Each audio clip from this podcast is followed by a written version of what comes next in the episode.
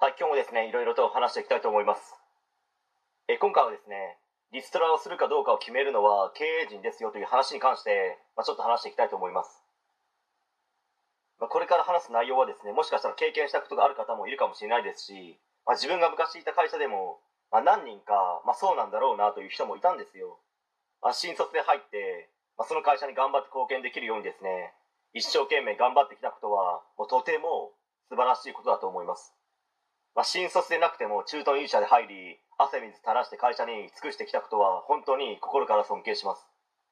まあ、上司や先輩に怒られながらもせっせと働いてきて、まあ、家族のため会社のためにですね毎日毎日時には逃げ出したくなるような日もあったことかと思います。その中でその働きぶりを評価してくれる経営者や経営陣もいるとは思います、ま、しかしですね世の中には数字しか見ない経営者経営陣も結構いるんですよ。まあ、当然業績が悪くなればその人がどんなにいい働きぶりでも数字しか見てない経営者経営陣からしてみればもう知ったこっちゃないですし容赦なくリストラされます。それか退職金を上積みするので早期に辞めてくれる人たちを募るのか、まあ、それは経営者側の考え方次第だと思います。ま社会とは本当に理不尽かつ不条理なことなんて山ほどありますよ。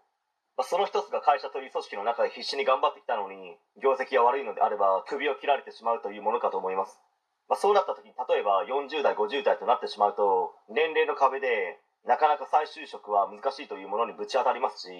まあ、何か個人でビジネスをやるとなってもですね長年組織の中にいて、まあ、その中で日々仕事をしていた人がいざ外に出て一人で何か自分ができる仕事を作ってやってみてくださいとなってもかなり難しい部分はあるかと思います、まあ、そうなると FC フランチャイズなど、まあ、有名なところで、まあ、コンビニ飲食塾などまだありますけど、まあ、仮に自分がですね FC に加盟するならどこに加盟したいと聞かれた場合ですね、まあ、その答えは、まあ、どこにもおそらく一生加盟はしないですね。よほど資金が潤沢にあるならば加盟も検討しますけど FC に加盟し人生をかけるとか個人的には絶対にしないですね、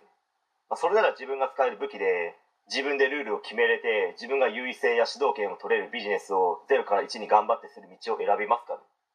まあ、人それぞれいろんな人生の選択肢や進み方があると思いますので、まあ、結局それを自分で頑張って見つけるしかないんですけどね。はい。え今回以上になります。ご視聴ありがとうございました。できましたらチャンネル登録の方よろしくお願いします。